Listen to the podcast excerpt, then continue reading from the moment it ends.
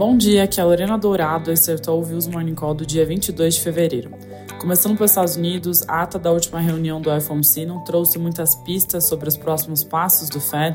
Na verdade, ficou mais claro que os membros vão tomar suas decisões a depender da evolução dos dados, inclusive para entender se as últimas divulgações de payroll e CPI foram distorções ou não.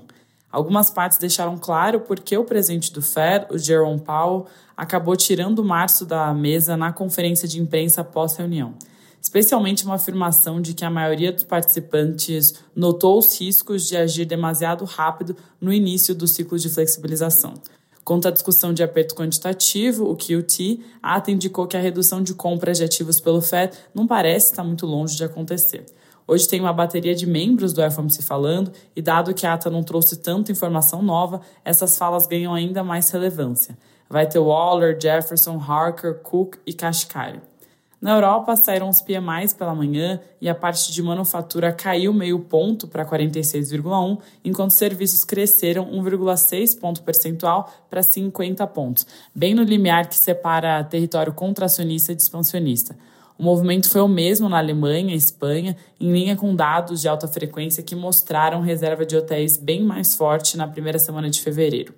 Falando de manufatura, o tempo de entrega dos fornecedores melhorou após os atrasos que tinham sido observados devido ao conflito no Mar Vermelho em janeiro. Pensando em implicação para o ICB, o impacto talvez seja pequeno, porque o board tem dado muito mais importância para dados de inflação na sua função de reação.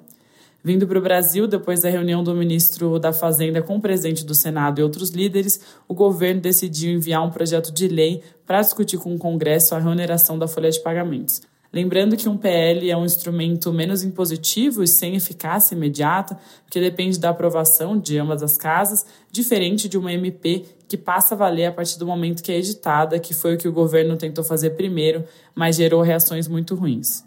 Por sua vez, o Globo reporta que a Haddad confirmou que outros dois temas abarcados pela MP, enviada na virada do ano, a compensação tributária feita por empresas por meio de decisões judiciais, e o PES, aquele programa emergencial para a retomada do setor de eventos, vão seguir tramitando por meio da MP.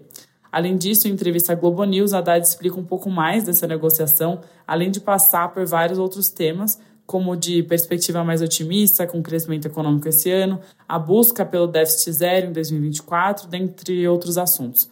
Vale destacar um comentário sobre um trabalho que a ministra Simone Tebet está abrindo em relação à qualidade do gasto público, no sentido de cortes de despesas, supersalários e corrigir uma série de distorções que tem no lado da despesa.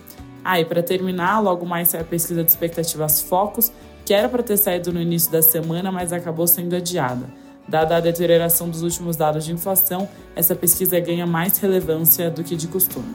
É isso por hoje, bom dia!